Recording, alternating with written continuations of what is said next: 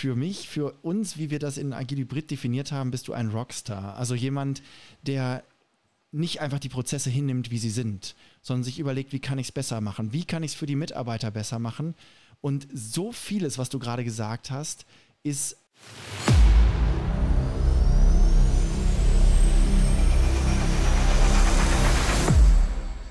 Okay, also herzlich willkommen zum Startup Mindset. Ich freue mich heute auf einen ganz spannenden Gast und das Interview gemeinsam mit Steffen Kinkel, Professor Steffen Kinkel, durchführen zu dürfen. Ich mache mal eine kleine Einleitung ähm, und zwar das Startup Mindset haben wir gegründet, um Organisationen zu helfen, ins digitale, äh, digitale Zeitalter zu kommen auch einzelnen Menschen zu helfen, ins digitale Zeitalter zu kommen. Und heute freue ich mich besonders darauf, von einer Person lernen zu können, die das eigene Team mitgenommen hat ins digitale Zeitalter. Und da ist bestimmt für den einen oder anderen auch was dabei, was man daraus mitnehmen kann. Ähm, es handelt sich um Sven Mühlern von, äh, von einer Organisation, die eher traditionell unterwegs ist, wenn man so möchte. Also ähm, es ist, äh, sind die Stadtwerke aus Jena und hier hat Sven Mühland den IT-Bereich übernommen und hat den IT-Bereich, als er kam, so übernommen, wie ein traditioneller IT-Bereich arbeitet und hat diesen IT-Bereich komplett neu, wenn man so möchte, aufgestellt. Er hat angefangen äh, mit dem IT-Bereich die Sitzsituation zu verändern. Du wirst das gleich bestimmt noch anders äh, darstellen, wie das in der Reihenfolge war. Alles gut. Äh, ihr habt angefangen, ähm, dann auch zu sagen, wie wollen wir in den Teams eigentlich vielleicht anders zusammenarbeiten, weil äh, eine Zusammenarbeit in einer anderen Konstellation mehr Sinn machen könnte, äh, in anderen Projekten und auch dann agile Arbeitsweisen eingeführt und auch anders zusammengearbeitet. Und all das sind Dinge, die uns helfen, ins digitale Zeitalter zu kommen, wenn unsere Teams mehr so arbeiten. Und deswegen freue ich mich tierisch darauf, gleich von dir da ein bisschen zu lernen, was da passiert ist, wie ihr den Weg gegangen seid, aber auch, was für dich sozusagen, wofür dein Herz schlägt, warum du das Ganze machst und was dich geprägt hat, dass du das machst, weil der Weg ist ja nicht selbstverständlich. Und zu dem äh, Podcast, wir machen diesen Podcast in einer bestimmten Gruppe immer wieder mit unterschiedlichen Konstellationen an Interviewern und haben bisher auf äh, Clubhouse insbesondere einen Podcast durchgeführt und werden jetzt auch nach und nach auf LinkedIn Live starten, sobald wir das äh, technologisch äh, gut wuppen. Und ähm, einer aus dieser Gruppe, der mit mir die ganze Zeit in diesem Podcast dabei war, ist der Professor Steffen Kinkel. Und Steffen und ich, wir kennen uns seit, ich weiß nicht, sieben Jahren oder sowas, arbeiten wir zusammen in unterschiedlichen Projekten. Erst in einem Förderprojekt des Bildungsministeriums, das hieß ChampNet. Ähm, das hast du geleitet, Steffen. Und äh, dann hast du bei einem weiteren Förderprojekt hast du gefragt, ob ich das leiten möchte. Und da arbeiten wir jetzt auch schon wieder zweieinhalb Jahre in dem zweiten Förderprojekt. Und äh, es ist eine mega tolle Zusammenarbeit mit ihr, dir, wenn ich das so sagen darf, auch mal vor, vor Öffentlichkeit sozusagen. Dir habe ich schon öfters gesagt, aber auch vor Öffentlichkeit nochmal. Und ähm, Danke. Sehr gerne. Und ich freue mich einfach drauf, mit dir zusammen das Interview ähm, mit dem Sven durchzuführen. Genau. Ich freue mich auch. Cool. Ja, also starten wir gleich ähm, mit, mit äh, Sven. Sven ist 25 Jahre bist du im Berufsleben. Jetzt dieses Jahr, glaube ich, feierst du dein Firmenjubiläum nicht in dieser einen Organisation, sondern insgesamt. Hast verschiedene Schritte durchlebt. Ähm, ich habe gerade schon gesagt, du bist IT-Leiter und das ist heute der Fall, aber so hast du ja nicht angefangen. Und äh, somit würde ich einfach auch mal mit einer Frage starten, die was damit zu tun hat. Äh, was hat dich eigentlich geprägt sozusagen? Also wenn du daran denkst, was du heute tust, was du heute geschafft hast, weswegen wir auch heute miteinander sprechen, was gibt es ähm, in deiner Vergangenheit sozusagen, woraus das erwachsen konnte? Okay, ähm, Vielen Dank, Dominik, dass ich heute hier sein darf, ähm, dass ich heute von meinen Erfahrungen berichten darf der letzten zweieinhalb Jahre, äh, in der Hoffnung, dass der eine oder andere doch etwas dafür rausziehen kann und äh, für sich verwenden kann. Ja, was hat mich geprägt? Ähm, Kindheit würde ich jetzt mal aus, äh, aussparen. Du hast es schon gesagt, 25 Jahre. Äh, man fühlt sich immer so jung und dann ist diese 25 Jahre, das ist dann schon äh, eher mit gemischten Gefühlen äh, betrachtet man diese Zahl. Ähm, nichtsdestotrotz ist es doch einiges an, an Erfahrung, die oder Situationen, die ich da in den letzten 25 Jahren durchlaufen habe. Ja, was hat mich geprägt? Ähm, nach meinem Studium Also als ich frisch als Student äh, dann ins Arbeitsleben mich gestürzt habe, äh, habe ich bei der Alcatel in, in, Stuttgart angefangen, und zwar im Bereich Mobilfunk. So, wer jetzt 25 Jahre zurückrechnet, das war so Mitte der 90er Jahre. Und ähm, da ist das Thema Mobilfunk gerade aufgekommen. Das kam so Anfang der 90er auf. Und die Alcatel war einer der Ausrüster für Telekom, heute dann auch Vodafone äh, die die Netze hergestellt haben. Und man hat damals äh, Mitarbeiter, Ingenieure, Facharbeiter aus ganz Deutschland zusammengecastet, äh, die dann das wuppen sollten. Und dort, hab, dort bin ich in eine, eine Hands-on-Mentalität reingekommen, die ich glaube, mich schon ein bisschen mitgeprägt hat. Also fernab von vordefinierten Prozessen, sondern einfach der Kunde gucken, wie wir irgendwie die Themen, wie wir die Dinge ausliefern können, wie wir die, äh, die Tests äh, hinbekommen. Also wirklich alle zusammen egal in welchem Team derjenige jetzt arbeitet. Ich glaube, das hat mich schon ganz gut geprägt. Und ähm, in meinen weiteren Stationen ähm, habe ich mich von dieser pragmatischen Weise eigentlich immer weiter entfernt, äh, muss man so sagen. Ich hatte dann nach ein paar Jahren, hatte ich innerhalb der Alcatel gewechselt in, äh, in einen Bereich, der war schon etwas äh, länger etabliert und dort ging das schon formalistischer zu. Und ähm, nach, kna äh, nach, knapp acht Jahren hatte ich die Möglichkeit, dann bin ich wieder zurück nach Leipzig gekommen, weil ich bin Leipziger und äh, habe dort bei einer Bahntochter angefangen. Und äh, auch da sehr traditionell, obwohl das war die Projektgesellschaft der Bahn. Also nicht ganz so traditionell, aber doch ähm, äh, hat das schon vom Konzern abgefärbt. Und ähm, ja, die nächste Station führte mich dann in den ähm, Stadtwerke Leipzig-Konzern, also in eine Tochtergesellschaft.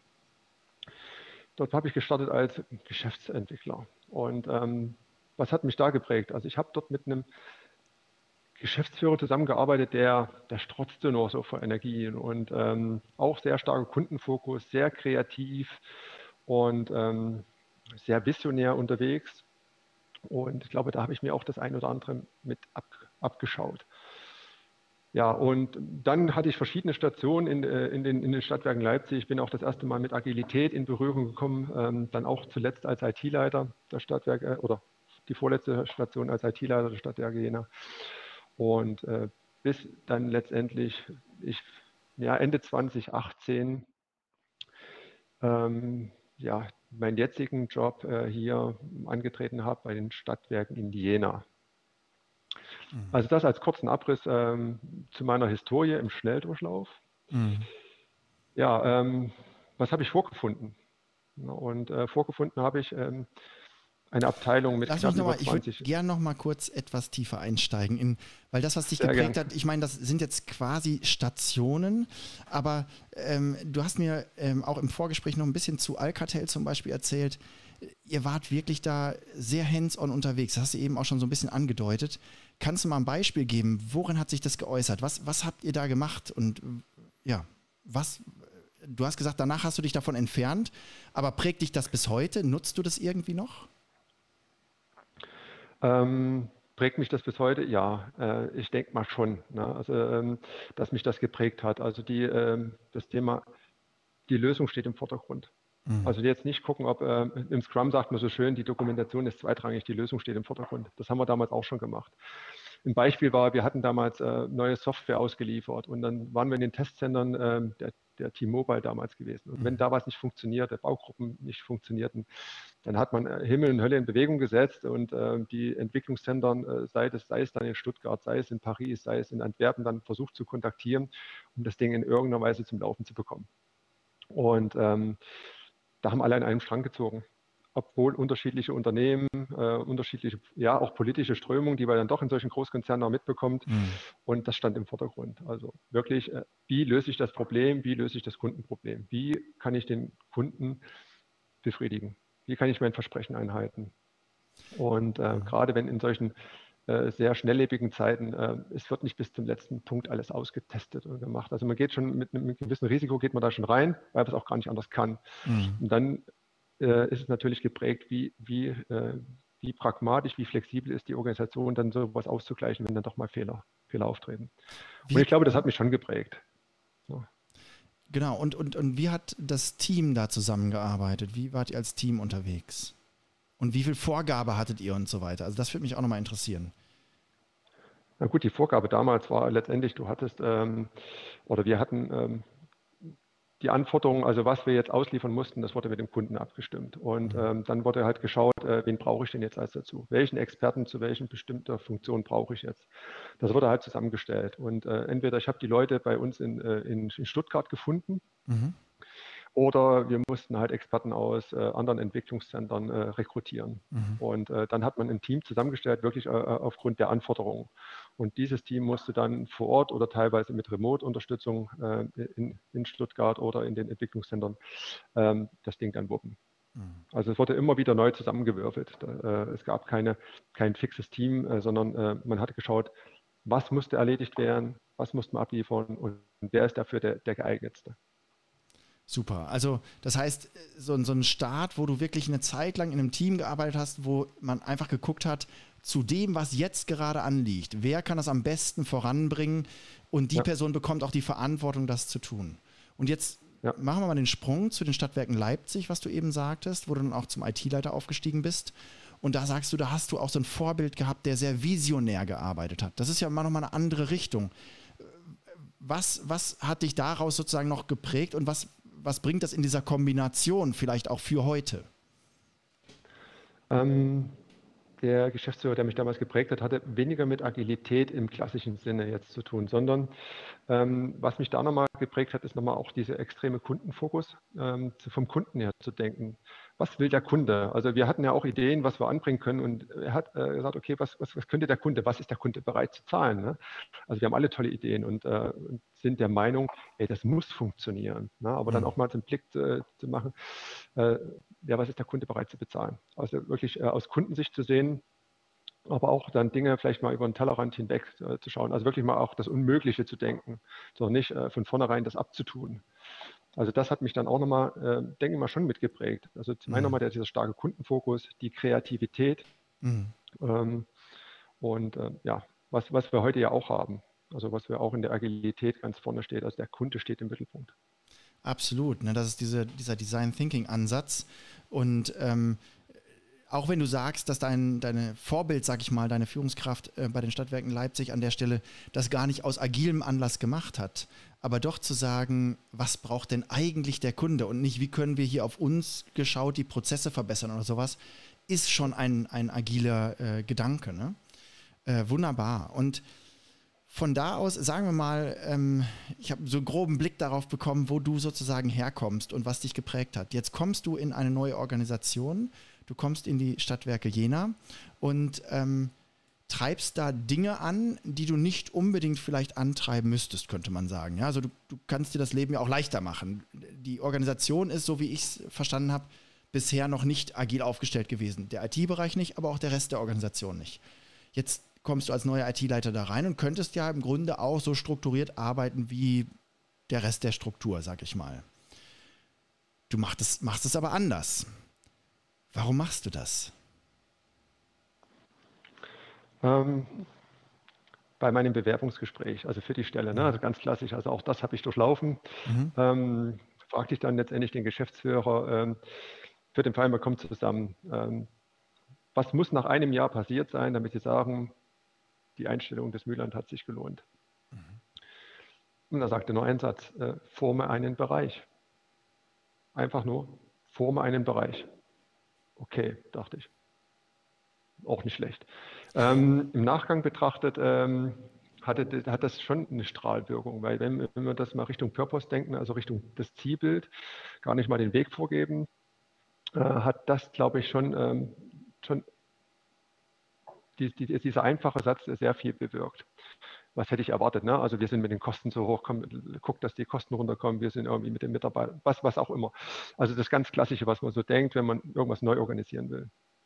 Aber es war nur Forme deinen Bereich. Und ansonsten toi, toi, toi. Und, und, was, was steckt in diesem Bild drin, Forme deinen Bereich? Was ist deine Vision, die daraus entsteht? Weil ich könnte ja auch sagen, Forme deinen Bereich heißt im Grunde, ähm, ich mache das so, wie ich es vorher auch schon äh, woanders gesehen habe und forme das ähnlich. Aber du hast es ja offensichtlich äh, auf andere Beine gestellt. Also was erzeugt dieses Bild, forme deinen Bereich für dich? Was entsteht da? Ähm, man, man überträgt mir die Verantwortung, die alleinige Verantwortung, äh, den Bereich so zu formen, dass er den größtmöglichen Wertbeitrag für das Unternehmen bringt. Mhm. Also nicht nach Vorgaben, mach bitte dies so, mach das so, sondern er sagt, okay, wir vertrauen dir. Mhm. Ähm, wir übergeben dir die komplette Verantwortung dafür, mhm. dass du in unserem Sinne, also im Sinne des Unternehmens, ähm, den Bereich so strukturierst, dass, dass wir unsere Ziele erreichen. Mhm. Das impliziert das, also das habe ich damit impliziert. Ja. Ja, und dann bin ich halt losgelaufen. Spannend. Also du siehst an der Stelle im Grunde diese große Verantwortung, sozusagen das große Bild. Du hast es eben gesagt, Purpose, Sinn, sagt man heute. Ähm, das ist eigentlich das, was, was an der Stelle für dich diese, diese, diese, dieses Bild gegeben hat und der Rest war Freiheit. Und jetzt kannst du loslegen. Steffen, wir nennen das in Agil Hybrid, in unserem Förderprojekt, was wir heute äh, begleiten, ja auch Rockstars, die im Grunde auf dieser Ebene eine Vision kriegen, einen Purpose kriegen und dann sagen, und ich mache was draus und ich mache es nicht einfach nur so, wie es bisher immer gemacht wurde, sondern ich finde neue Wege, ich finde Wege, die vielleicht auch noch was Besseres bringen und so weiter. Steffen, wenn du magst, kannst du auch gerne mit reingehen. Im Moment sehe ich dein Mikro noch gemutet. Richtig, genau. du hast recht. Ähm, ja, gerne. Ja, mich würde interessieren, du hast jetzt äh, berichtet, wie du äh, zu, der, zu der Aufgabe kamst und auch was du mitgebracht hast. Ähm, was von deinen persönlichen Eigenschaften, Fähigkeiten, auch von deinem Mindset her, äh, war denn jetzt besonders wichtig für dich, wo du sagen würdest, äh, das braucht man, um eine solche Aufgabe, und es ist ja tatsächlich eine Aufgabe, formen einen eigenen Bereich, der größtmöglichen Nutzen für das Unternehmen beisteuert. Das schüttelt man ja nicht aus dem Ärmel, sondern äh, viel Verantwortung, viel Freiheit, viel Gestaltungsspielraum, aber man wird ja doch gemessen am Erfolg. Was von deinen persönlichen Fähigkeiten hat sich da besonders ausgezahlt? Ähm, ich glaube, man braucht eine gewisse Offenheit. Also Offenheit ähm, für Dinge, ähm, einfach mal was auszuprobieren, neue Dinge. Also jetzt, man, jeder bringt mhm. Erfahrung mit, jeder hat irgendwas äh, schon erlebt und weiß, was gut oder nicht, äh, nicht gut funktionieren würde. Aber man hat ja nicht die ganze Welt gesehen. Das heißt also äh, wirklich zu sagen, okay, ich bin auch offen für Neues, für neue Menschen, aber auch neu für neue Prozesse, neue Organisationsformen und so weiter. Man muss den Mut haben, Dinge einfach auch mal auszuprobieren. Und ähm, nicht zu sagen, oh, das könnte schief gehen, ich lasse es lieber mal sein, sondern sagen, okay, mhm. ich probiere das jetzt einfach. Also nicht aus Leichtsinnigkeit, das darf man nicht verwechseln, sondern schon sagen, okay, ähm, ich bin davon überzeugt, dass zum Status quo das, das die beste Variante ist und ähm, äh, behaupte aber nicht und äh, gehe nicht damit rein, das ist definitiv dann auch auf lange Sicht die beste Variante. Aber zum Stand heute. Einfach mal Mut und Dinge zu, äh, äh auszuprobieren. Ähm, ich bin für völlig, also völlig, ich bin für Transparenz. Also ich versuche äh, authentisch zu sein. Ich bin, ähm, ich versuche das zu vermitteln, was in meinem Kopf vorgeht, damit die Leute mich, äh, mich mitnehmen können. Ähm, authentisch zu sein, damit mein Handeln mit dem, was ich sage und mein Denken in irgendeiner Weise in, in Einklang sind. Weil ich glaube, das ist auch sehr, sehr wichtig in, in der heutigen mhm. Zeit. Äh, dass ich keine Rolle spiele, sondern äh, ja, ich spiele die Rolle Sven, Sven Mühland. Und, ähm, und nicht irgendwas anderes, was vielleicht hier reinpassen würde. Ähm, was ist noch wichtig? Ähm, ja, ich glaube, das sind schon, ähm, das sind schon die, die, die größten Dinge. Und äh, Vertrauen. Ähm, Vertrauen zu geben mhm. und mhm. Äh, loszulassen. Also das, das Vertrauen, was man mir gegeben hat, ohne äh, zu sagen, forme einen Bereich und äh, nicht zu sagen, mach das bitte so oder so oder so. Dasselbe Vertrauen versuche ich natürlich auch für meine Mitarbeiter äh, dem zu geben. Also wirklich mal Dinge zu sagen, okay, das ist jetzt eure Aufgabe, macht das mal. Mhm. Und dann damit zu leben, wenn das dann vielleicht doch nicht so ist, wie ich es vielleicht selber gemacht habe. Mhm. Ja, also da schon eine große Toleranzschwelle zu haben. Also das sind, glaube ich, die, die Grund, die Grund, das Grundmindset, was ich, glaube ich, ja, sehr schön. mitgebracht habe. Also wir haben in ähm, Agile Brit auch ein äh, Kompetenzmodell entwickelt, was auch so Werte- und Mindset-orientiert teilweise ausgestaltet ist. Und da kommen die Dinge, die du angesprochen hast, Offenheit, auch Mut, äh, Neues auszuprobieren, Transparenz, äh, äh, andere auch reinschauen lassen, Vertrauen geben, äh, auch vorleben, aber auch loslassen können, die kommen da alle auch. Ähm, das sind alles Soft Skills, die in der Zwischenzeit teilweise sehr viel bedeutender sind als, als Hard Skills. Aber trotzdem, gibt es auch was so aus dem harten Werkzeugkasten, wo du sagen würdest, das ist wichtig oder sind es tatsächlich hauptsächlich diese diese, diese Fähigkeiten äh, äh, in einem ein Team weiterzuentwickeln? Ähm, ich weiß nicht, ob ich das Thema äh, harte Fähigkeiten jetzt richtig interpretiere. Ähm, wie würde ich sehen? Ich habe Scrum kennengelernt, mhm. also in, in meiner vorigen Station. Habe kennengelernt, ähm, was Scrum für eine befreiende Wirkung hat oder eine, ja, ähm, für, für die Mitarbeiter. Also wenn man denen wirklich äh, Verantwortung übergibt, was das für Potenzial freisetzt. Mhm. Ich habe aber auch ähm, kennengelernt, was passiert, äh, wenn man die Grundregeln nicht beherrscht, also, also nicht, äh, nicht äh, beachtet, also auch die Grundregeln als Führungskraft. Also wenn ich äh, Verantwortung mhm. übergebe, das aber nur eigentlich auf dem Papier steht, aber mhm. letztendlich äh, die Mitarbeiter, das Team nicht wirklich frei agieren kann, was mhm. das dann macht. Also das wirkt äh, kom komplett in die andere Richtung. Und, dann, zerbricht, äh, dann zerbricht Vertrauen, oder? Und man genau, dann zerbricht Vertrauen, dann, dann, dann, läuft, dann läuft das in Demotivation rein und so weiter.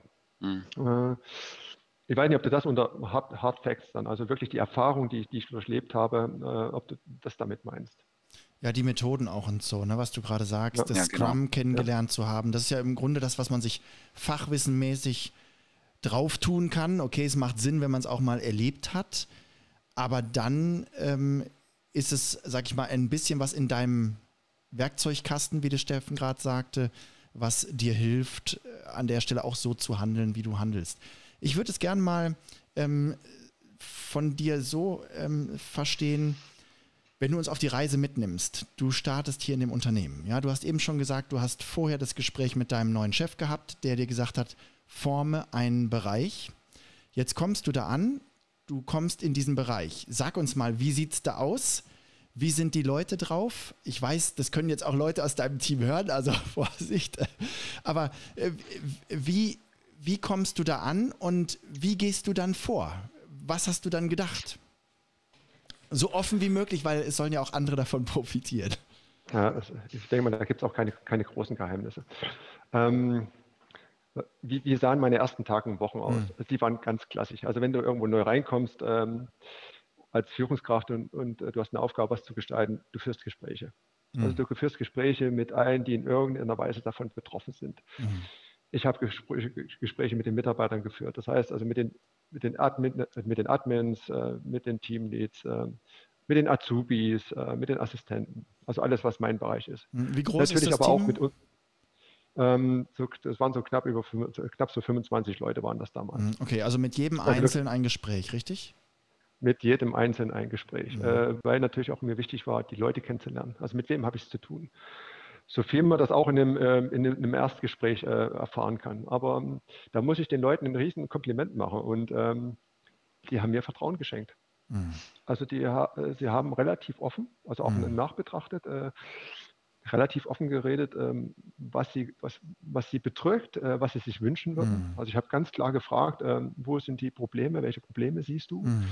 Was würdest du dir in einer idealen Welt wünschen? Also nach, ähm, Schöne Frage. Und ähm, konkret und ähm, das wurde mir schon ähm, auch im Nachhinein betrachtet sehr offen wieder gespiegelt. Mhm konstruktiv wertschätzend und äh, wurde mir das gespiegelt. Mhm. Ja, das Ganze habe ich natürlich auch mit unseren Kunden gemacht und unseren internen Kunden. Mhm. Wir haben nur interne Kunden im IT-Bereich. Mit Bereichsleitern, mit IT-Verantwortlichen aus den Fachbereichen, mit Geschäftsführern der, der anderen Unternehmen. Mhm. Und ähm, habe letztendlich ein Bild bekommen, also was mir aus den Gesprächen äh, gespiegelt wurde. Und äh, darüber hinaus muss man dazu sagen, kurz, Hast du diese Gespräche alleine mit den internen Kunden geführt oder war da jemand aus dem Team dabei? Wie war das aufgebaut? Alles äh, unter vier Augen, alles Ach, alleine mhm. geführt. Jedes Gespräch war allein. Mhm. Und ähm, letztendlich habe ich ein Bild bekommen. Und man muss dazu sagen, es gab vorher noch eine Mitarbeiterbefragung im Gesamtkonzern. Mhm. Und äh, da wurde auch nochmal, äh, die Mitarbeiter, die konnten dort sehr anonym ähm, äh, agieren und haben, hatten auch viel Freitext äh, und das haben, haben die Leute auch genutzt. Und da ist auch nochmal ein Bild gekommen. Und äh, letztendlich kann man schon sagen, dass die Stimmung im Team, mhm. also, im, im, im, also, in der Abteilung, mhm. ähm, sehr ausbaufähig war. Nennen wir es so. Also das, ähm, Gibt es da einen Beispielsatz oder sowas, den du gelesen hast? Du weißt ja nicht, von wem er kommt, aber wo du sagst, äh, Gibt es da Sätze, wo du sagst, die sind hängen geblieben? Ähm, ja, da gibt es, äh, das ist mir nicht, nicht, es gibt ein was Spezielles, aber da würde ich dann wirklich mal jetzt die, die Kurve kriegen, das jetzt nicht zu präsentieren. Okay. Ähm, ähm, okay. Weil die Leute sind, äh, ja, also wie auch immer, das war alles anonym, also vieles ja. ist dann nur von Hörensagen, kann man auf eine Person mappen, das habe ich versucht zu vermeiden. Mhm. Ähm, aber trotzdem, also das, da hatte ich schon ein Bild gegeben. Zum einen, äh, die, was die Stimmung angeht, zum anderen aber auch, äh, wie, wird das, wie wird der Bereich IT oder die Abteilung IT im Unternehmen gesehen. Und mhm. ähm, das sind solche Sachen wie Blackbox. Ich weiß nicht, was da passiert. Ne? Ich gebe mhm. da was rein und dann höre ich nichts. Äh, mhm. Ich weiß nicht, wo ich stehe. Du kannst dort anrufen, kriegst niemanden. Mhm. Das heißt also, die Qualität der Leistungserbringung war auch ausbaufähig. Mhm. So, und ähm, dann habe dann habe ich geschaut, okay, für die einzelnen Probleme. Also wenn man die Probleme jetzt äh, schon mal beziffert, also äh, es gibt zum Beispiel Dinge, die zu lange dauern. Mhm. Ich hatte zum Beispiel aber auch äh, Mitarbeiter, die sich nicht auf Augenhöhe mit anderen Mitarbeitern im, im Team fühlten. Also mhm. gerade die Hotline-Mitarbeiter, die fühlten sich gegenüber den Systemadministratoren als zweiter Klasse. Also weil sie gegebenenfalls von oben herab so betrachtet wurden. Mhm. Und ähm, da gab es verschiedene Dinge und für jedes dieses äh, Problem, für jedes äh, dieser Wünsche habe ich versucht, mir eine organisatorische Lösung zu finden. Und so hat sich ähm, ein Stück zum anderen ergeben. Also, das, also du bist dann quasi analytisch vorgegangen. Du hast, hast diesen Blick darauf, was sind die Probleme, die ich da sehe und gehst jetzt analytisch vor und überlegst, was wäre eine Lösung für dieses Problem. Genau. Genauso, genauso bin ich vorgegangen mhm. und äh, für alles, was wir letztendlich jetzt äh, getan haben, kann, kann, ich dir konkret sagen, welches Problem kann ich damit beheben mhm. oder welchen Wunsch kann ich damit erfüllen. Nehmen wir zum Beispiel, wir haben crossfunktionale Teams. So, wir mhm. haben äh, aus drei Teams, äh, aus zwei Teams haben wir drei gemacht. Warum? Weil die Kommunikationswege in einem, in, in einem Team mit ähm, sechs bis neun Leute oder sechs bis acht äh, Mitarbeitern anders sind, als wenn ich da zehn, zwölf habe. Ähm, crossfunktional, um einfach schnellere Durchlaufzeiten zu haben. Also Ansatz war, das Team, Aufgaben, die in das Team gegeben werden, werden äh, dass das Team so weitestgehend eigenständig, wir haben gesagt, so 70, 80 Prozent soll das Team das, die Aufgaben selbst erledigen. Mhm. Wir haben, also wenn ich mal gerade das Thema auf Augenhöhe, ne, wir hatten Hotline-Mitarbeiter, die habe ich auf Teams gesplittet. Ne, mhm. Also die, haben, die habe ich nicht zusammengelassen, sondern die habe ich auf Teams gesplittet. Die sollten Teil des Teams sein mit den Admins. Die sollen auch Aufgaben von den Admins mit übernehmen können und mhm. ähm, sich halt dort in, in, der, in, der, Gemeinschaft wohlfühlen mhm. oder, oder, sich wiederfinden und aufgenommen werden. Mhm. Um das wieder einzufangen, habe ich eine Gilde oben drüber gelegt, also eine virtuelle Gilde, eine Fachgilde, um die Experten wieder äh, sozusagen, wenn ich sie schon auseinanderreiße, muss ich sie ja thematisch doch wieder einfangen. Mhm. Ähm, das haben wir gemacht. Ähm, wir um, um, um äh, ach so, um die thematisch äh, doch zusammenzuhalten sozusagen. Mhm. Ja, Genau. Verstehe. Mhm. Und ähm, genau, deshalb, also cross-funktionale Team, wir wollten schneller werden, wir wollten eine höhere Qualität abliefern, wir wollten ähm, eigenverantwortlicher werden. Mhm. Und ähm, wir haben auch, ich habe auch das Führungsverständnis äh, der Teamleiter, haben wir auch neu gestaltet. Also mehr zum, äh, ich verteile die Aufgaben ins Team rein, also nicht innerhalb des Teams, sondern schon äh, die, die drei Teamleiter, die wir haben, die sind dafür da, die, das Aufgabenpaket äh, letztendlich äh, in die drei Teams zu steuern. Sagen aber auf der anderen Seite, ähnlich wie in Scrum, das Team muss es nehmen. Ne? Und äh, Eigenverantwortung. Die können sagen, nee, gewisse Teile will ich nicht nehmen, weil aus irgendwelchen Gründen passt das nicht, weil die Teamleads das vielleicht nicht mit über, äh, betrachtet haben. Ja, genau, das würde ich Und, gerne nochmal ähm, also ist das ein Delegieren, also dass, dass die Führungskräfte jetzt einfach mehr delegieren oder ist das, wie funktioniert das konkret, dass die das im Team nehmen mhm. können? Weil ein Delegieren wäre ja nicht ein Nehmen. Das ist ja, die Führungskraft sagt, die Aufgabe kriegst du und die Aufgabe kriegst du. Es ist kein Delegieren. Also, mhm. ähm, ähm, sondern wirklich, also die, die Teamleads, die haben ja das gesamte Operations Backlog. Also das mhm. ist das nächste Thema. Also wir haben alle Aufgaben in das Operations Backlog. Wir wollten versuchen, diese Hidden Agenda, die jeder Mitarbeiter auf seinem Tisch hat, die nur er kennt, das wollten wir auflösen. Sozusagen alle Aufgaben, die irgendein Mitarbeiter zu tun hat oder zu mhm. erledigen hat, die gehen ins Bereichs-Backlog hoch. Mhm. Und ähm, von dort aus werden sie verteilt. Ähm, Große Transparenz auch, ne? Starke Transparenz. Ganz, ganz, also man genau, sieht wirklich alles, was läuft, sozusagen. Ne? Ja. Mhm. Und äh, die Teamleads haben nach bestem Wissen und Gewissen haben die, die, die Aufgabenpakete, wir machen immer Wochen, wir haben einen Wochenrhythmus. Mhm. Äh, äh, schnüren ein Aufgabenpaket und stellen das an einem Montag immer dem, dem Team vor. Hier, das ist, das sind die Aufgaben für die Woche. Mhm. Und das Team kann sagen, okay, ne, äh, ist zu viel oder wegen mir ist zu wenig oder das passt thematisch nicht rein, weil da gibt es noch eine andere Abhängigkeit, mhm. deshalb stellen wir das zurück oder ähm, da gibt äh, wir erwarten eigentlich noch eine ganz andere Aufgabe, ein ganz anderes Ticket herein, weil das und so weiter. Also da gibt es einen gewissen Verhandlungsspielraum noch und mhm. am Ende dieses äh, Plannings und Reviews ähm, steht ein Aufgabenpaket fest. fest. Mhm. Und dann nimmt das Team dieses Aufgabenpaket und verteilt das. Also der, der Teamleader Mhm. Äh, verteilt nicht, äh, Müller bekommt das, Meier das, äh, Schulze das, sondern er gibt ein Aufgabenpaket und die Verteilung passiert im Team. Warum? Okay, also wir wissen Weil, für den nächsten Sprint haben wir sozusagen beschlossen im Planning, das sind unsere Hauptthemen, die ein bisschen was kommt ad hoc noch rein, aber das sind die Hauptthemen, die wir vorantreiben werden in diesem Sprint.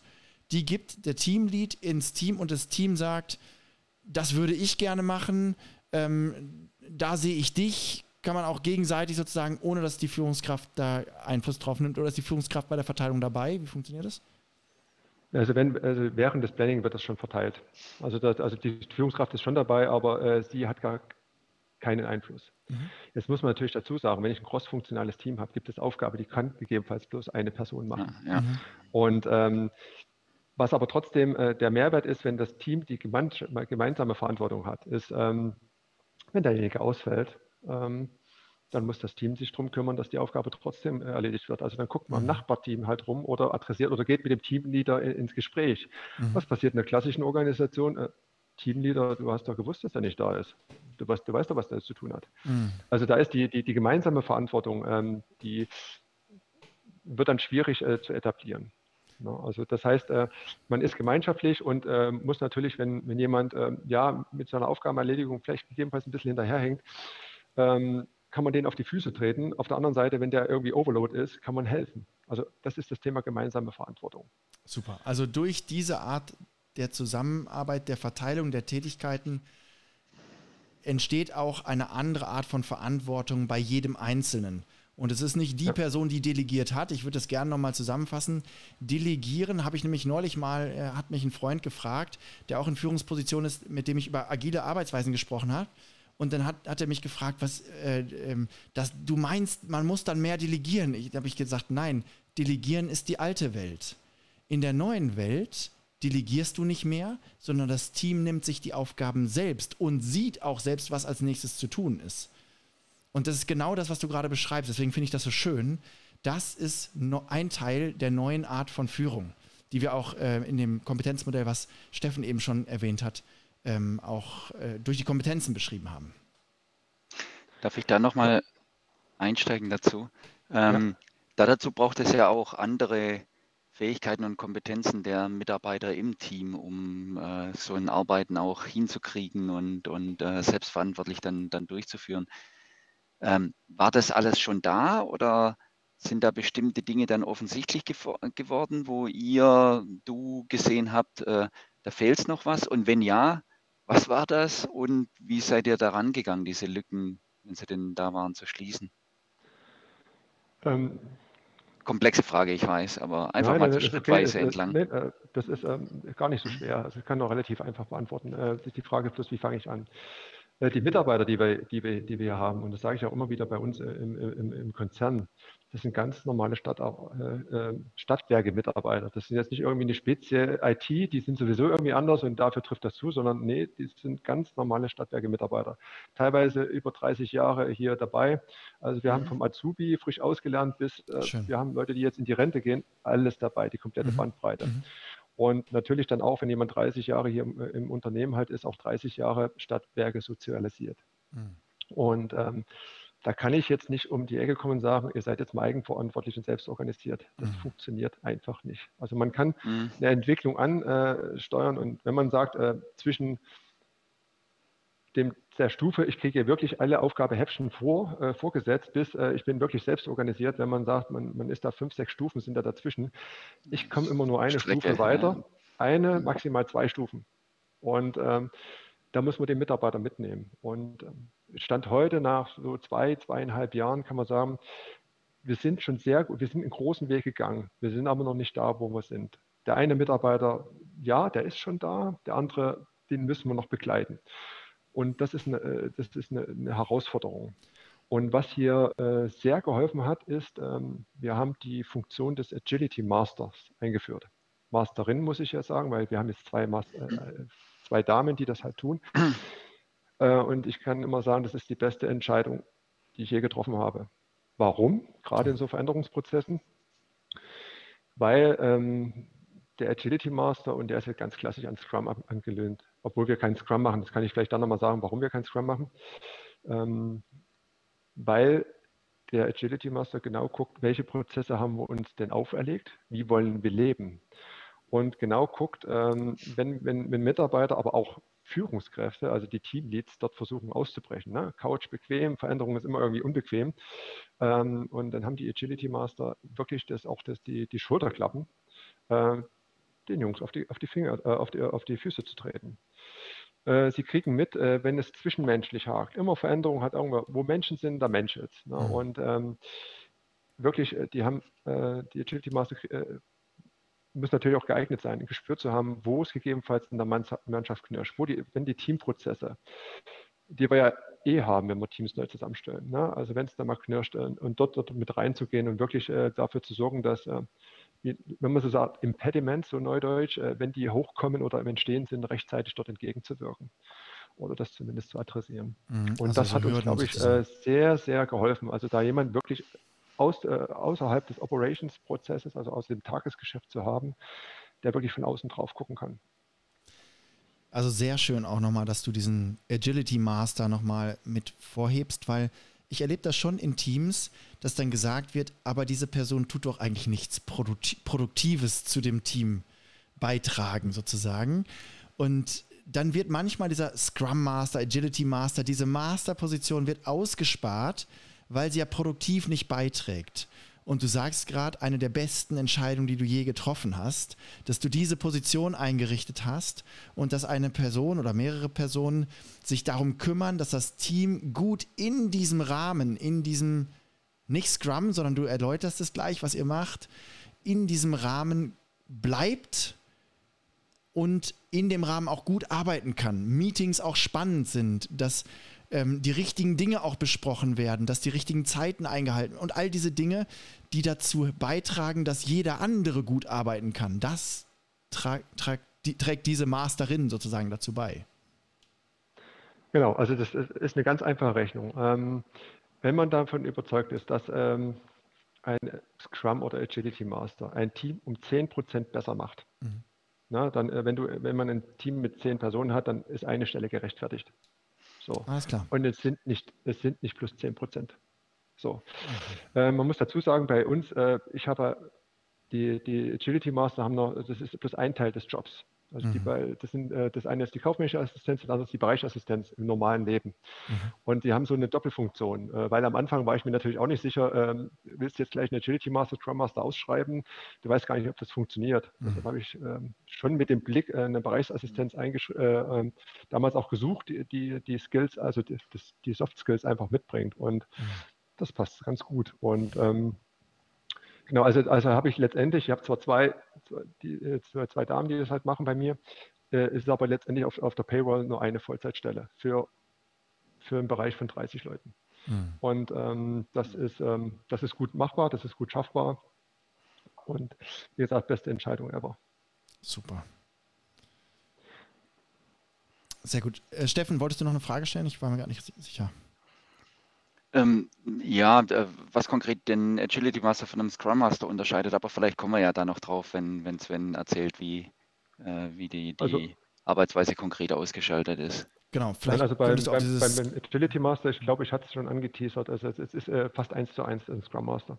Okay. Wir machen bloß kein Scrum, deshalb nenne ich es Scrum Master, sondern es ist wirklich gucken, ähm, wo sind Impediments, äh, läuft der Prozess, äh, gegebenenfalls auch wirklich da zu schauen, müssen wir irgendwas nachsteuern und äh, überhaupt nicht fachlich. Und äh, die beiden, die sind absolut keine ITler. Die haben von mhm. IT vorher nichts gehört, außer dass sie PCs benutzen. Mhm. Ähm, und ähm, das ist wirklich äh, nochmal die, die, Message an alle, ihr braucht keine Scrum oder Agility Master, die Fachwissen haben. Das ist nicht notwendig, weil die Aufgabe eine ganz andere ist. Ja, vielleicht, vielleicht könnte mhm. es sogar fast hinderlich sein, weil man genau. in dem Moment versucht ist, in die Thematik einzusteigen. Dann verrat uns doch, wenn ihr nicht Scrum macht, was macht ihr? Genau, äh, was machen wir? Und ähm, also ich war ja, wie gesagt, ich hatte schon ausgeführt, ich habe Scrum kennengelernt und ja. ähm, bin auch wirklich überzeugt von diesem Konstrukt, das es haben. Also ich habe ein Planning, ich habe ich hab Dailies, ich habe ich hab Reviews und ich habe Retros und ähm, und war überzeugt, äh, also dass das schon der richtige Weg ist, der richtige Ansatz. Äh, mhm. Nun ist es nur so im IT-Geschäft, äh, ich kann nicht sagen, ich mache jetzt mal die Woche das Ding hier dicht und ich, ich mache ein Wochenpaket, wie es im Scrum ist, und dann ähm, schließe ich mich ein und am Ende der Woche äh, release ich irgendwas. Mhm. mhm. Ähm, das funktioniert einfach nicht. Und weil ich habe Teams, die sind äh, mal mehr, mal weniger vom Tagesgeschäft gesteuert. Äh, und deshalb mussten wir uns irgendwo eine, ja, irgendwie eine andere Version, äh, ähm, was anderes einfallen lassen. Und da hatte ich einen Hinweis bekommen und dann macht das Scrum-Bahn. Also macht doch, nutzt doch Kanban. Und ähm, das war's dann. Und da haben wir gesagt, okay, dann machen wir Kanban und ich habe gesagt, aber dann will ich aber trotzdem äh, diese Elemente des Scrum nach wie vor beibehalten. Hm. Deshalb haben wir eine Form des Scrum-Bahns ähm, für uns designt. Ich habe nie, nachgescha nie, nachgeschaut, wie jetzt Scrum-Bahn normalerweise definiert ist. Also ich hab, wir haben das für uns, äh, wir haben aus beiden das, äh, das Beste halt rausgenommen. Das heißt, ihr habt diese Meetings, also sprich vom Planning über das Daily, äh, die, das Review, die Retrospektive, gegebenenfalls auch ein Refinement. Ihr habt die verschiedenen Meeting-Typen eines Scrum. Äh, besprecht auch ähnliche Dinge, aber aus dem Kanban heraus gibt es die Möglichkeit, auch Ad-Hoc-Themen sozusagen aufzunehmen und das nicht komplett abzuschließen, zu sagen, wir haben unser Planning gemacht, wir wissen, was im nächsten Sprint drankommt, sondern es gibt manchmal die Ad-Hoc-Themen und die dürfen mit reinkommen, richtig? Genau, genau. Mhm. Und das ist auch wichtig. Also die, die Teamleads wissen also, das eine, das eine Team kann ich wegen mir mit, äh, mit 80 Prozent Aufgaben vollpacken, weil plus 20 Prozent äh, unter der Woche reinkommt und das, das andere Team mit 50 Prozent, weil die wirklich so ad hoc gesteuert sind. Da gibt es mittlerweile ein Bauchgefühl, also, ähm, äh, wie das passt. Und da haben wir ein gutes Gefühl entwickelt. Mhm. Und bei uns ist es auch so, dass in den Dailies sind die Teamleads mit dabei. Ne? Mhm. Im klassischen Scrum ist es nicht dabei. Aber das hat äh, letztendlich den Hintergrund, äh, damit auch die Teamleads wissen, was kommt unter der Woche mit rein. Mhm. Also was wird da reingesteuert, äh, um dann abschätzen zu können, okay, was hat das für Auswirkungen. Mhm. Also da haben wir schon eine Abänderung zu dem, zu dem Daily. Wo ist die zweite, also zu dem, vom, zum Scrum? Wo ist die zweite? Ich habe äh, eingefordert, es gibt Dailies mhm. und habe empfohlen den Teams, ähm, das täglich zu tun. Äh, das fanden sie jetzt nicht ganz so, ah, warum und weshalb, müssen mhm. wir uns denn täglich zusammensetzen. Haben gesagt, okay, dann macht es wenigstens zweimal die Woche. Mhm. Ja, okay, das und, ist ja äh, fair enough, ja. Na, und das ist haben zweimal die Woche und das sagte ein Team, Mensch, äh, nee, es ist trotzdem noch zu viel. Ähm, ähm, ja, wir wollen einmal die Woche. So, macht. Ja, also mhm. das ist mhm. euer Ding. Also ich will bloß, dass mindestens einmal die Woche muss so ein Daily stattfinden. Okay, und das, das haben sie gemacht. Der, und ähm, irgendwann sind sie da, dazu gekommen, äh, zweimal ist doch besser. Ah. Und ähm, mittlerweile auch mit, mit, mit Corona hat sich ein Team ähm, äh, dazu entschlossen, jeden Tag das zu machen. Also nicht mhm. den Montag, aber Dienstag bis Freitag gibt es jeden Tag eine Art Dailies. Mhm. Das heißt, ich lasse den, den, den Teams äh, sehr viel Spielraum in der Ausgestaltung dieser Organisation. Mhm. Was nicht diskutabel ist, die Art und Weise, dass es Dailies gibt, dass es, dass das Spanning und das Review gibt, also das ist nicht diskutabel. Mhm. Aber wie oft eine Dailies, wie das ausge wie es ausgestaltet wird, ist auch nur bedingt diskutabel. Es sollte keine Laberrunde sein. Also schon mhm. diese innerhalb von einer Viertel, Viertelstunde sollte jetzt abgehandelt sein. Das ist auch relativ fix. Ja. Da versuche ich letztendlich auf die äh, verschiedenen ähm, ja, äh, Rahmenbedingungen der einzelnen Teams schon mit äh, ähm, Einfluss zu nehmen oder dies zu berücksichtigen und den Leuten das Instrument auch in die Hand zu geben. Mhm. Apropos, ich würde gerne nochmal, jetzt haben wir das Thema, okay, wie ist die Arbeitsweise eigentlich zusammen? Wie ist das Team zusammengestellt, hast du erzählt? Hat sich irgendwas in dem Thema Entlohnung oder sowas noch, ich weiß es natürlich ein bisschen, aber äh, ich will in die Richtung gerne mal fragen, da hat sich ja auch was geändert. Wie sei, bist du damit umgegangen? Wie sieht das heute aus? Wie macht ihr das? Ähm, Entlohnung, also was ich zum einen gemacht habe, das muss dann jeder auch, jede Führungskraft für sich. Also ich hatte ein, ein sehr, äh, sehr großes Gehaltsband also äh, von den Mitarbeitern und ich habe letztendlich ein Drei-Stufen-Modell eingeführt, dass ich versuche, eine gewisse Gehaltsgerechtigkeit äh, halt ein, einzuführen. Aber das ist das eine. Ähm, was wir noch gemacht haben, und da sind wir eigentlich ganz stolz drauf, ähm, wir haben ein neues Bonus- oder Prämiensystem halt eingeführt. Und ähm, weil ich für mich jetzt immer gesagt, es ist schwierig für eine Person, eine Führungskraft, zu sagen, okay, ich habe jetzt ein Budget zur Verfügung und ähm, welche Person oder welche zwei Personen oder maximal drei Personen beglücke ich denn damit? Und dann hat man ja häufig äh, dieses ähm, Per-Nase-Thema oder die Leute, die es gut präsentieren können oder gegebenenfalls die Mitarbeiter, die in den, den Top-Projekten sind, die werden ganz gern dann mal berücksichtigt. Wer nicht berücksichtigt sind, sind die Mitarbeiter, die den, die den Top-Performern den Rücken frei halten. Mhm. Und ähm, die im Tagesgeschäft, die vielleicht eine super Arbeit machen und die aber kein Mensch äh, sieht. Mhm. Und ähm, wir haben ja so einen Leitsatz, äh, Verantwortung dort, wo das Wissen sitzt. Und äh, wer weiß denn besser, wie ein Mitarbeiter arbeitet, als, der Mitarbeiter, als die Kollegen, die mit ihm tagtäglich zu tun haben. Mhm. Um, und so haben wir ein, Bonus, also haben ein Bonussystem auf die Beine gestellt, dass wir sagen, jeder Mitarbeiter hat ein Budget X pro Monat mhm. und das darf er einem anderen geben. Mhm. Und ähm, ja, und das haben wir jetzt, das machen wir jetzt seit anderthalb Jahren oder das sind glaube ich sogar schon fast zwei Jahre und ähm, haben das, machen das jetzt nicht monatsweise, sondern machen das quartalsweise. Das hat aber einfach rein prozessual äh, äh, äh Gründe, dass wir das äh, quartalsweise machen. Das kommt dann auch gleich zur Auszahlung. Und dort ist halt so, dass jeder Mitarbeiter, also der Admin, der Teamleiter, der Auszubildende, die Assistenzen, der IT-Berater, alle haben dasselbe Budget zur Verfügung und alle sind gleich empfangsberechtigt. Da gibt es keine Abstufung. Das waren, glaube ich, darf man das sagen, wie viel das ist? Ähm, das war mal, also das war, also in dem ersten waren das, waren das 50 Euro gewesen. Mhm. Das, das wurde jetzt angepasst. Ähm, und das wird immer neu berechnet. Also das ist letztendlich der Prämientopf, den, der, den das äh, Unternehmen pro Bereich äh, zur Verfügung stellt und den nehmen wir. Mhm. Und das mhm. Gute ist, der wird, ähm, je nach Sichtweise, der wird dadurch eigentlich immer ausgeschöpft.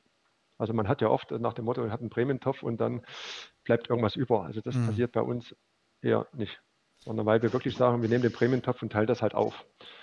Und äh, interessanterweise ist, ähm, das, das, eine ist, äh, eine gewisse Objektivität in der Verteilung von Prämien äh, reinzubekommen. Ähm, ich bin aber der Meinung, ein, ein, sehr großer Motivationsschub ist in dem, ich darf was geben.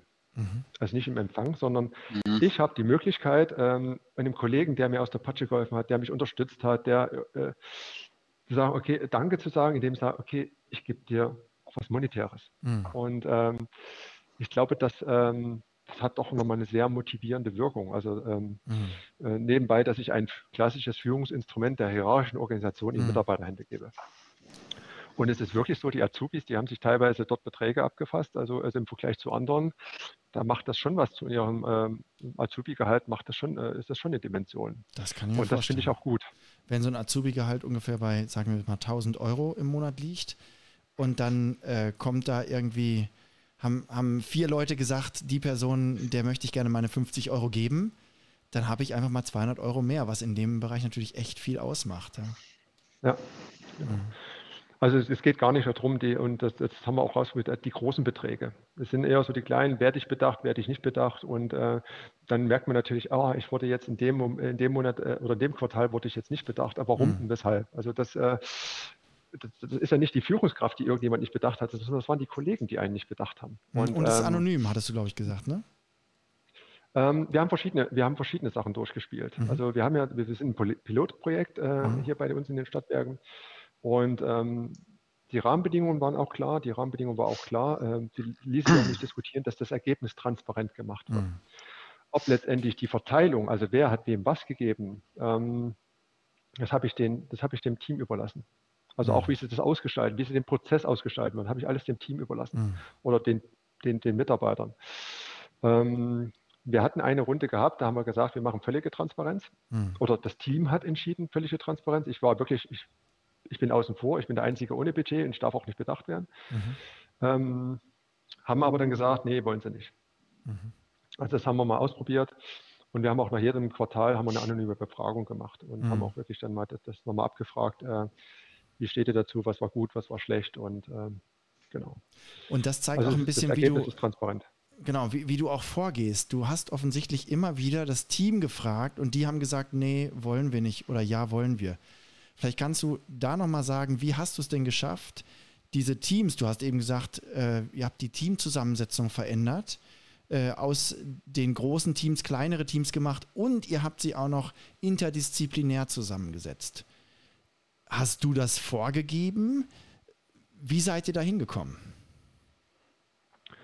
Ja, das ist eine ganz witzige Geschichte. Ähm, als wir die als, als, zwei Teams, zwei größere, macht äh, drei kleinere oder mittlere Teams, ähm, da haben wir uns mit dem Team jetzt Agility Master haben uns hingesetzt, okay, wie, wie schneiden wir denn die Teams? Ne? Also welchen Fokus hat gegebenenfalls das Team?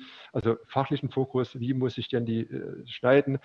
Was muss ich so zwischenmenschlich beachten? Also wo ich weiß, dass es da Konflikte gibt. Also äh, da muss ich nicht unbedingt das doppelte Lotschen-Prinzip ausprobieren. Ich sperre die in einen Raum und entweder das knallt oder das wird super, sondern kann versuchen, das schon vorher zu entzerren. Mhm. Und ähm, das haben wir einfach ähm, das haben wir nach bestem Wissen und Gewissen, also die Teamleader zusammen mit mir, mit den Agility Mastern aufgestellt.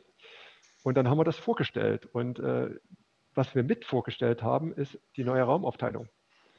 Äh, weil wir wollten, dass die, dass die neuen Teams äh, eng zusammensitzen, um die Kommunikationswege so, äh, so gering wie möglich zu halten.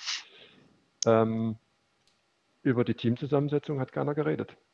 Die Raumaufteilung war das Riesenthema. Na, weil sich ähm, äh, weil da der eine oder andere damit nicht einverstanden war. Also wie gesagt, das Team, die Teamzusammensetzung ging durch. Da gab es nicht mal eine Frage dazu. Ne? Es wurde zur Kenntnis genommen. Mhm. Obwohl man sagt, okay, ich wurde mit jemandem jetzt neu zusammengewürfelt, mit dem ich jetzt tagtäglich zusammenarbeiten muss mhm. in einem. Team. Ne? Aber die Raumaufteilung. Und da gibt es auch nochmal eine spannende ja, äh, Anekdote dazu, ja. mhm. zu, der, zu der Raumaufteilung. Und ähm, die haben wir dann vorgestellt. Nun gab es einen riesen Aufschrei. Zumindest von einigen gab es einen riesen Aufschrei. Und dann habe ich gesagt, okay, ähm, wenn ihr einen besseren Vorschlag habt, dann nehmen wir den. Bedingung ist, alle müssen zustimmen. Alle. Okay. Und ähm, da waren sie erstmal baff, weil das kannten sie so nicht. Und ähm, dann kam dann, äh, nachdem ich das gesagt habe, wir sind dann auseinandergegangen, haben gesagt, bis morgen habt ihr Zeit, da was euch zu überlegen. Und ähm, da kam so ein alter Hase zu mir und sagte, ähm, äh, das, was du jetzt gemacht hast, ähm, das war schon groß. Also äh, einfach deine Entscheidung in Frage zu stellen, egal ob du das jetzt machst oder nicht. Ja, ob, du jetzt, ob, ob wir jetzt was anderes machen können oder nicht. Aber einfach, dass du deine Entscheidung oder deinen Vorschlag in Frage stellst, äh, das ist neu, das kennen wir nicht. Chapeau. Und ähm, so, okay, war jetzt für mich jetzt nicht außergewöhnlich, aber für die Leute war das außergewöhnlich. Also sie einzubeziehen und äh, sagen, oh, ich bin nicht der große Zampano, der alles weiß, sondern ich mache auch das Fehler. Ähm, und dann war es dann so, am nächsten Tag kam, kam ein Vorschlag um die Ecke und ähm, die Zeit war natürlich so knapp, dass, die, dass das mit allen äh, ähm, ausgediskutiert werden konnte. Und da hatte sich so ein Krüppchen, hat einen Vorschlag gemacht, haben wir vorgestellt und, ähm, und dann abgestimmt. Und ähm, dieser Vorschlag hatte gewonnen, ne, also von, von der Handzahl. Dann habe ich gesagt, okay, Bedingung war, alle müssen zustimmen. Und da habe ich jeden Einzelnen angeguckt und jeder nicken, außer einer. Und einer hat gesagt, nee, finde er nicht gut. Das ist auch Ganz verschiedene Gründe, warum das so ist. Und ähm, da habe ich gesagt, Leute, alle. Ne? Alle müssen zustimmen. Und da sind wir wieder auseinandergesagt, überlegt euch was, äh, wie wir es machen. Und da sind wir wieder auseinandergegangen. Und dann passierte was sehr Bemerkenswertes, wo ich sage, ey, ich habe ich hab ein geiles Team. Ähm, dann kamen ähm, zwei Dinge. Zum einen kam derjenige dann zu mir und sagte, pass auf, äh, ja, ich habe das einfach, äh, es ist okay es ist für mich okay, also wir können es so machen. Ich habe das im ersten Moment, das war einfach nur wie ein Schock für mich, dass ich jetzt woanders sitzen muss, wo ich vielleicht ein bisschen weiter ab vom Schuss bin und so weiter. Und er sagt, wenn das für, das, wenn das für die Mannschaft okay ist, äh, stelle ich mich da zurück, das ist okay.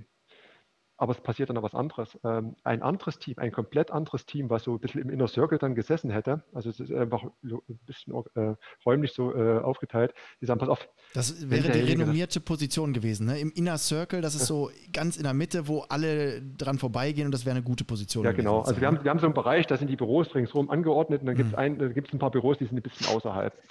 So, und dann hat dann ein Team gesagt, äh, pass auf, äh, wenn derjenige so ein Problem hat, wir als Team, als komplettes Team, wir rücken raus. Mhm dann kann sein Team reinrücken.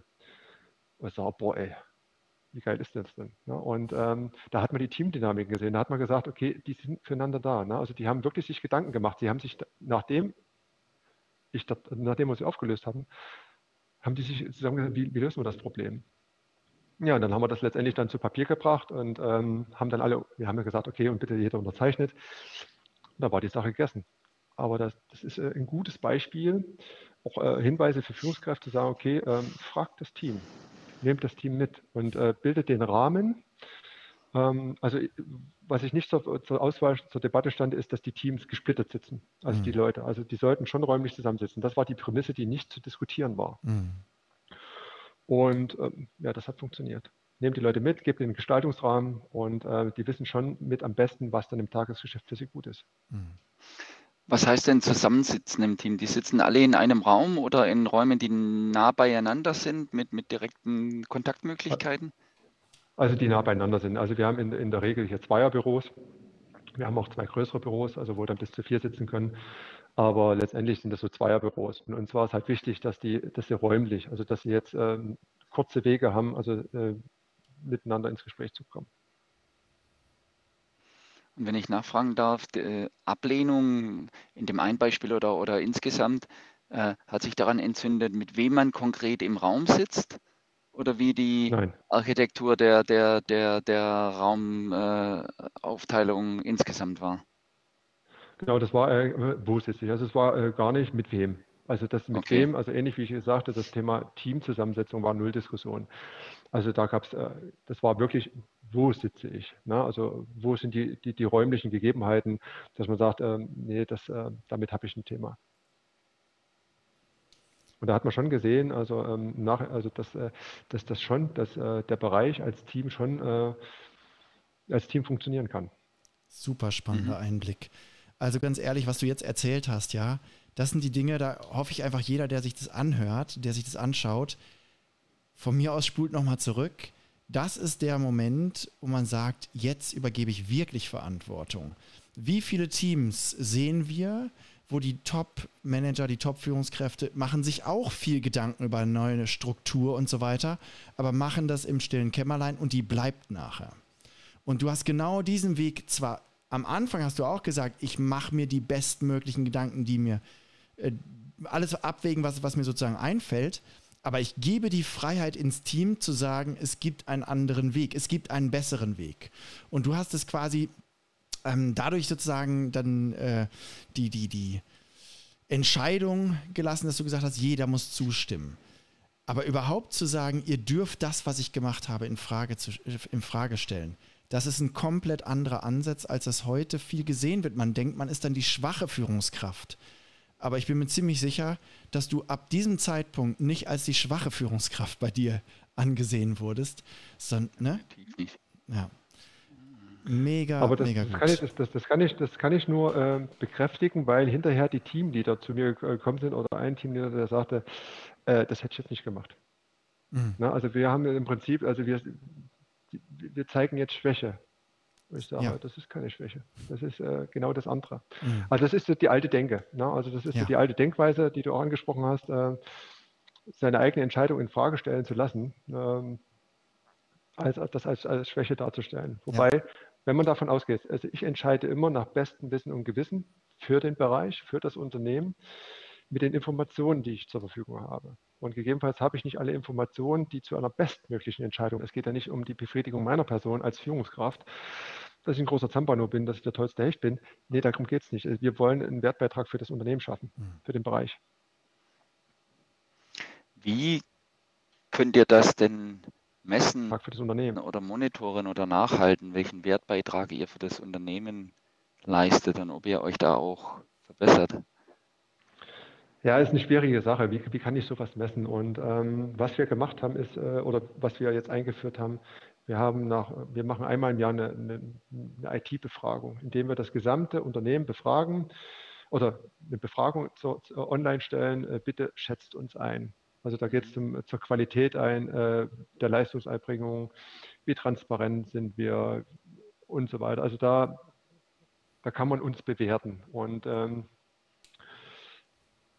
Schon nach dem ersten Jahr dieser Bewertung war das Ergebnis, ähm, ja, das war, lässt noch Luft zu, aber es war deutlich besser als erwartet. Also das, äh, das wurde auch von, äh, von der Geschäftsführung von anderen Bereichsleitern gesehen. Also das, das Ergebnis, was ja aus dem Unternehmen kommt, also was von unseren Kunden kommt, ähm, schon mhm. einen deutlichen Anstieg äh, zeigt zu dem, was wir bisher, wie, wir, wie die IT bisher wahrgenommen wurde. Und das Jahr drauf, dann ähm, im letzten Jahr, haben wir das äh, wieder identisch durchgeführt und da hat man auch wieder eine Steigerung gesehen. Also nicht mehr die große, aber man hat eine Steigerung gesehen, und daran lassen wir uns messen.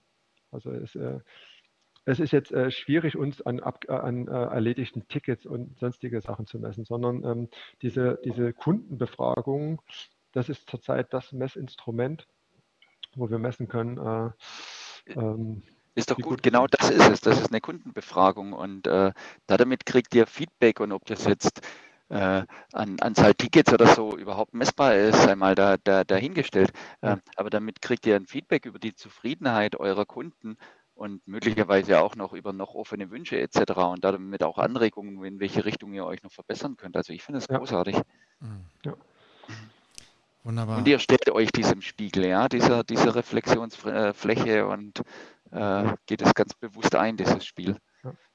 Also genau, also was nochmal auch als Feedback, also Feedback an meine Person ist, ähm, also ich versuche ja auch immer, hast du das, was du gemacht, ist das richtig, äh, bist du mhm. auf dem richtigen Weg und was auch ganz wichtig ist äh, für uns, ist äh, eine Fehlerkultur ein, äh, einzubeziehen. Also wir reden offen über Fehler und ähm, fachliche Fehler, die passieren, ähm, die werden nicht unter den Tisch gekehrt, sondern äh, die ersten Retrospektiven dazu, diese fachlichen Retrospektiven, die musste ich noch antriggern.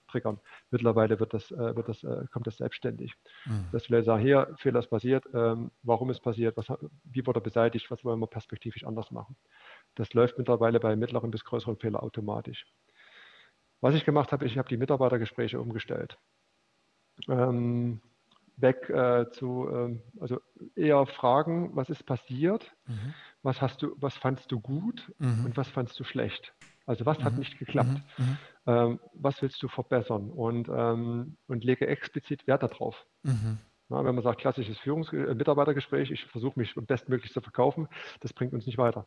Deshalb, wir reden offen über Fehler und äh, meine Teamleads, meine Mitarbeiter kriegen auch sehr offen, sehr direkt aber auch sehr wertschätzend und konstruktiv für mir Feedback, wenn sie sagen, das passt nicht.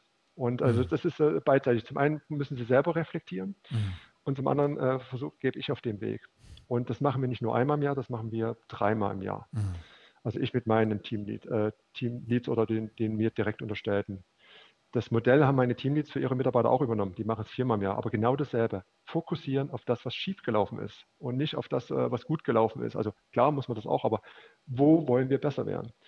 Und ähm, das ist nochmal gut. Und ich mache auch nach wie vor mit jedem Mitarbeiter, also mit, die, ein, mit jedem dieser 30, das sind dann, dann nicht die mir direkt unterstellt, sondern das sind dann knapp über 20 Mitarbeiter, die mir nicht direkt unterstellt sind, einmal im Jahr ein Feedbackgespräch mhm. neben, den neben, den Mitarbeitergesprächen, die die mit ihrer Führungskraft haben.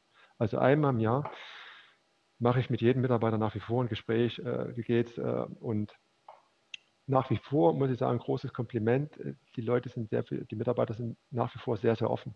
Die adressieren schon, wenn was, äh, wenn was, äh, wenn was nicht funktioniert. Und auch aus diesen Feedback-Gesprächen, die ich mit den Mitarbeitern führe oder dem anderen, habe ich immer die, die Chance, permanent äh, Verbesserungen äh, reinzubringen. Und dann haben wir noch äh, retrospektiv, in dem Sinne gibt es bei uns nicht, bei uns gibt es ein Change-Team. Das hat, das hat in der Anfangszeit wöchentlich, dann zweiwöchentlich, mittlerweile sind wir vierwöchentlich und nennen es auch jetzt Retro-Board, wo äh, jedes Team einen Vertreter hinschicken kann plus die Agility Master, plus Vertreter der Teamleads, wo wir über die Dinge halt reden, was klappt gut, was klappt nicht gut. Mhm. mhm. Also das ist jetzt nicht an den Scrum, äh, Scrum-Zyklus gebunden, okay. sondern das ist äh, separat, sondern da geht es wirklich um das Thema, wie arbeiten wir miteinander, müssen wir irgendwas in der Organisation ändern, wo knirscht der Schuh mhm. und so weiter. Also das haben wir, dieses äh, mhm. Retro Change Team, jetzt Retro Board, das machen wir nach wie vor. Und es ist auch ein, eine Systematisierung des Themas, wie gehen wir mit Fehlern um. Regelmäßig darüber ja. sprechen und regelmäßig es nicht zu etwas Schlimmem werden lassen, sondern zu sagen, was können wir aus den Dingen lernen, jetzt schon frühzeitig, was ist passiert, wo geht es vielleicht nicht so gut zusammen bisher und so weiter. Ich würde gerne ähm, gleich langsam zur Abschlussfrage kommen. Mhm. Deswegen, Steffen, ich weiß nicht, ob du noch eine offen hast. Ansonsten würde ich eine noch vorher stellen bevor ich noch ähm, dich dann gleich frage, wo man dich finden kann und so. Ähm, äh, aber eins, eine, ich, ja, Steffen. Ja, eine, eine Frage hätte ja. ich noch. So rückblickend, also wenn du, wenn du jetzt guckst, ihr habt euch entwickelt, ihr kriegt positives Feedback von euren Kunden, also euren äh, äh, anderen Bereichen im, im, im Unternehmen. Äh, das ist ja schon eine Erfolgsgeschichte. Ähm, ist immer äh, böse so eine Frage, aber wenn du zwei oder drei Kernfaktoren ausmachen müsstest, wo du sagen würdest, das ist ganz entscheidend für unseren Erfolg, was, was wäre das für dich? Ähm, ich würde mal diese, diese, diese, diese, dieses Wertekonstrukt, was ich da ursprünglich äh, eingangs gesagt habe, das würde ich mal außen vor lassen, sonst äh, habe ich schon eine Karte verspielt. Mhm. Ähm, wichtig ist, äh, dranbleiben. Also wirklich, also die Idee, die wir, die wir halt haben, wenn du eine Idee hast, das umsetzen musst. Also es ist wirklich ein, es ist ein harter Job als Führungskraft oder als Organisation, eine Veränderung auch durchzuziehen. Wir wären, ich bin überzeugt, wir wären gescheitert, wenn ich gesagt habe, ey, das ist eine tolle Idee und äh, ich bleibe da nicht dran. Und, ähm, mhm. und immer wieder permanent und deshalb auch diese Agility Master, ne? also die permanent dran sind. Und immer wenn man versucht, sich zurückzulehnen, auszubüchsen, also auszuweichen aus dem, wo wir hinwollen, dort einzuwirken und wieder in die Spur zu kommen. Ne? Da, da, will ich niemandem was Böses unterstellen. Das sind wir Menschen. Wir ticken einfach so. Ne? Wir gucken immer nach dem, was ist jetzt der einfachste Weg für mich. Absolut. Also das wirklich, das, das Dranbleiben. Und ähm, ich glaube auch, was ganz wichtig Kannfaktor ist, wenn man sich so einen Organisationswürfel anguckt, ähm, also wir haben so einen Organisationswürfel entwickelt mit einem Purpose und einem Mindset und dazwischen sind das Thema Aufbauorganisation, Prozesse, Methoden, Tools und so weiter. Wichtig ist, dass alles zusammenspielt. Alles muss zusammen äh, abgestimmt sein. Also es reicht nicht, wenn ich sage, ich führe jetzt Scrum ein, habe aber das grundsätzliche Mindset nicht dazu. Also außer im Scrum vielleicht, sondern aber die Organisation muss dazu passen. Die, ich muss die Mitarbeiter passen. Also das, die Organisation, die ich designe, das muss auch auf die Mitarbeiter passen. Also das, äh, ich muss gucken, was finde ich vor. Ich habe ja gesagt, man kann Mitarbeiter bloß eine gewisse Stufe mhm. immer mitnehmen. Also dieses aufeinander gestimmte des kompletten Organisationsabwürfel ist essentiell. Mhm. Und ich glaube, aus eurer Erfahrung, ihr seid ja auch schon eine Weile rumgekommen, ähm, wie erfolgreich war es denn, wenn irgendeine Führungskraft von einem Kongress mitgenommen haben, aus Scrum müssen wir machen, macht mal Scrum. Ähm, Ganz genau. Ja, da wird ein Team beauftragt. Äh, ihr, ihr, lacht, ich glaube, die Antwort kann sich, glaube ich, jeder denken.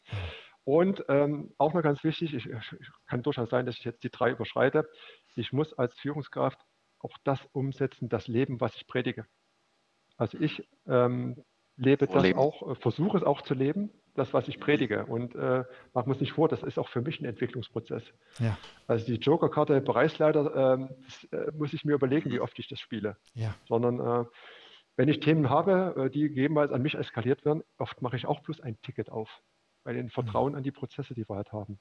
Mhm. Und ähm, also authentisch sein und äh, nicht sagen, ihr macht es schon und ich spiele eine ganz andere Rolle. Also als Führungskraft muss man auch das, also auch das Wasser trinken, was man predigt. Mhm. Wunderbar.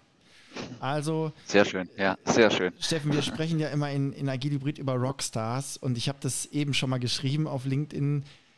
Du bist für mich, für uns, wie wir das in Agile Hybrid definiert haben, bist du ein Rockstar. Also jemand, der nicht einfach die Prozesse hinnimmt, wie sie sind, sondern sich überlegt, wie kann ich es besser machen? Wie kann ich es für die Mitarbeiter besser machen? Und so vieles, was du gerade gesagt hast, ist eine zukunftsweisende Führung und hilft einfach, dass Menschen selber Verantwortung übernehmen können, dass sie selber Dinge lenken können, wo du den Rücken frei hältst, wo du den Rahmen hältst und dass du aber auch den Rahmen hältst, wenn man sich eigentlich wieder zurück in diese ja, gemütlichere Position setzen möchte. Ich meine, unser Gehirn ist nicht dafür gemacht, dass wir, dass wir besonders effizient oder besonders ähm, äh, glücklich sind sozusagen, sondern dass wir äh, überleben. Ja? Und das tun wir, wenn wir ein bisschen Energie sparen. Und deswegen sind wir leicht mal dazu äh, geneigt, vielleicht Dinge auch wieder leichter zu machen. Und dann zu sagen, nee, wir halten diesen Rahmen aufrecht. Das ist wirklich genial, finde ich das. Und du hast es gerade eigentlich durch die Frage von Steffen schon ein Stück weit beantwortet. Ich würde sie trotzdem aus einer anderen Blickwinkel noch mal einmal stellen. Wenn du dir vorstellst, Menschen, die hier zuhören, die sagen, ich bin in einer Organisation, wir haben schon hier ein bisschen Design Thinking gemacht und ein bisschen angefangen mit agilen Arbeitsweisen, aber so richtig noch nicht. Was würdest du für einen Tipp geben? Womit sollten die starten? Was wäre mal so ein, so ein erster guter Schritt oder die ersten zwei Schritte? Mm ich glaube, vieles ist, ähm, da ist es, äh, ist es unerheblich, welche Methode ich anwende. Ich glaube, das Wichtigste ist wirklich, ähm, dieses neue Mindset zu etablieren. Mhm. Offen, auch Fehler, äh, offen zu sein, Fehler, äh, Fehler zuzulassen, was auszuprobieren. Und ähm, auch da, dann zu sagen, okay, ich probiere das jetzt mal aus und äh, ich nehme euch alle mit. Äh, mhm. alle, wir probieren das jetzt mal gemeinschaftlich aus. Und äh, wenn wir merken, das funktioniert nicht, ja, dann äh, entweder wir, wir verwerfen es und machen einfach was ganz anderes oder wir adaptieren. Also mhm. Also das ist, glaube ich, ganz wichtig. Und deshalb, ob ich jetzt Design Thinking oder Scrum, also wenn der, wenn die, wenn der, der Unterbau stimmt, also wenn das Mindset stimmt, dann mhm. ist es dann findet man automatisch den richtigen Weg. Ja. ja. dann, hat man, dann hat man die Fähigkeiten im Team, ähm, den richtigen Weg zu finden. Und das kann jeder sozusagen anfangen. Also auch wenn ich im Team kann, jetzt einfach ein Mitarbeiter bin und sage, ah, aber die fangen bei mir ja nicht an, hier irgendwie was Größeres zu machen. Was kann ich äh, dann machen? Auch mit diesem Mindset sozusagen zu starten, zu gucken, wie müsste ich eigentlich ticken, was müsste eigentlich meine Vision sein? Genau. Das ist die, also, was ich der Führungskraft mitgebe. Ne? Also gerade für den Mitarbeiter wird es schwierig. Ne? Also er braucht natürlich auch einen geschützten Rahmen. Mhm. Also wenn der Mitarbeiter sagt, ich habe den im Podcast gehört, okay, ich lege jetzt einfach mal los, ich bin offen, ich bin mutig, ne? und äh, dann läuft was schief und dann kriegt er von seiner Führungskraft äh, den Kopf runtergerissen, da haben wir alle nichts davon. Also es muss schon, also der Rahmen, in dem ich agiere, der muss, der muss safe sein. Also der mhm. muss sicher sein. Mhm. Da müssen sich alle sagen, okay, und da muss die Führungskraft auch den, die Arme drüber ausbreiten und sagen, okay, das ist jetzt da schütze ich jetzt. Das ist, meine, das ist mein Team und ähm, wir probieren das auch. Und egal, was da jetzt passiert, wenn es nicht grob fahrlässig ist, ist es alles fein. Und äh, Fehler können passieren, Fehler gehören dazu und es sind eines der größten Bestandteile für eine Weiterentwicklung. Das ist wichtig. Mega. Total großartig. Ähm, echt, echt, also jetzt auch noch das Thema Schützen nochmal so rein zu, also mhm. das sind, das sind Punkte, ich schreibe im Moment gerade an einem Buch mit der Frau Professor äh, Olbert Bock wo wir das neue Führungsbild sozusagen aufbauen. Und du hast, glaube ich, jeden Punkt aus diesem Führungsbild gerade in diesem Interview genannt. Mega, mega schön. Wenn jemand jetzt interessiert sein sollte und sagt, wow, von dem Sven würde ich aber gerne nochmal irgendwie was wissen. Wo, oder, oder vielleicht auch was lesen, wenn du was schreibst oder sowas. Wo könnte man was von dir sehen oder wo könnte man dich erreichen? Gibt es da die Möglichkeit?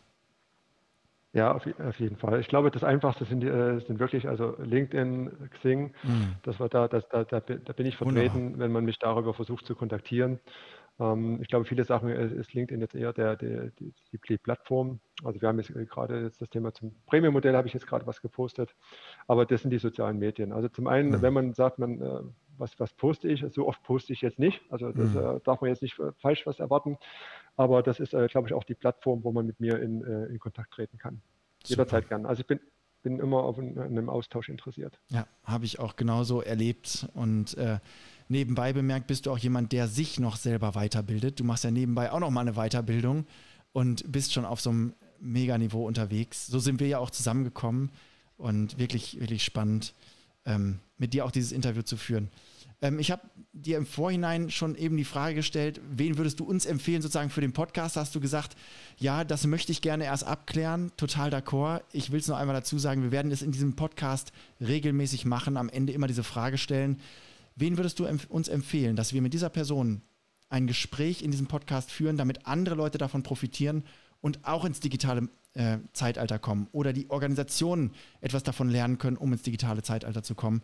Und wir werden im Nachgang dazu nochmal sprechen und freue mich dann auf deine Empfehlung dazu. Eine abschließende Frage habe ich.